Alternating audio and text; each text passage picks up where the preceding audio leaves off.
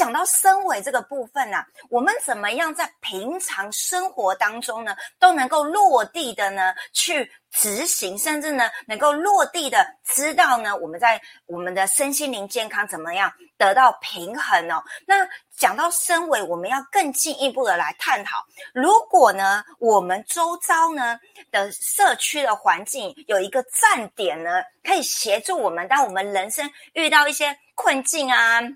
那我们呢，身体今天刚好有点不舒服啊，然后呢，刚好呢，我们觉得说，哎，需要呃有人引导我们的时候，如果有一个站点在那边，是不是很好？所以呢，今天呢要来呢，不止呢邀请呢我们五次元各站点北中南的我们的光行者之外呢，要来跟大家讲一下，这是老师的呃重要的研发哦，今天要公开哦，什么叫做情境？疗愈，这个愈呢是场域的愈哦。大家呢把它放在心上，等一下呢，你就会知道它的由来起源是怎么来的，真的是很神奇哦哦。所以如果你想要呢躺着呢哦都能够呢达到身心灵平衡哦，我上一集有说了越来越懒人方法的升维的话，你一定要好好的看到最后，这是一个现在人的能量加油站。好啦，那就话不多说，让我们用热情的掌声刷一排爱心，刷一排赞。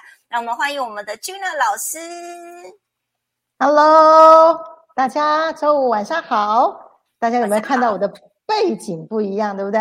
我们今天呢来到空山普园呢，明天呢我要再带着光行者们来学习灵气禅，所以今天晚上呢跟大家就在空山普园隔壁的一个民宿的地方，好来跟大家会面哈。那现在又开始到了呢，宇轩老师说故事的时候，就是什么外星小孩来地球的旅行啊。然后呢，玩着玩着，走着走着，就发现到很多神奇的事情，以及世间的真相。所以现在又到了说故事的时间。我们这一路上又发现到了很多什么样的秘密的东西呢？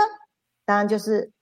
情境疗愈这件事情呢，也是啊，上面告诉我说。我们没有要做治疗这件事情，可是呢，我们可以透过情境的制造，然后让身心整个完全放松，然后呢，自然的舒压，自然的净化，然后处在一个神圣的空间里面。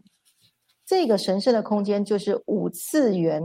的地方。哦，所以我们用场域的域，疗愈场域的状态，然后达成一个情境疗愈。那这个名字呢？其实是随着我这样一路上，我从二十七岁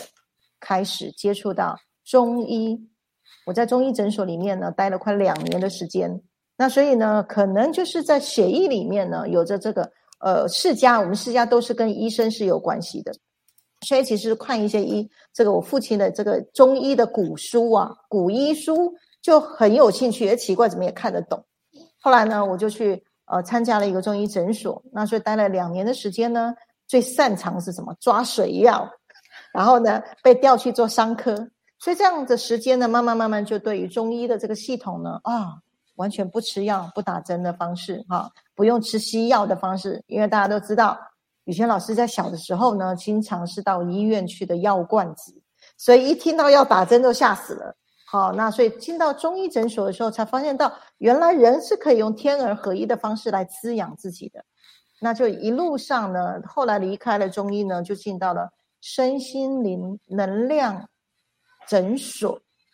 这是我第二个地方，一下子就切到了这个量子物理学，用能量的方式来处理身心灵的问题。那时候呢，来的这些病患大部分都是精神上面，或者是忧郁症啊，好，那或者是找不到人生方向这样的一个呃状态，所以来到了诊所。那我也在这个诊所的服务的时间。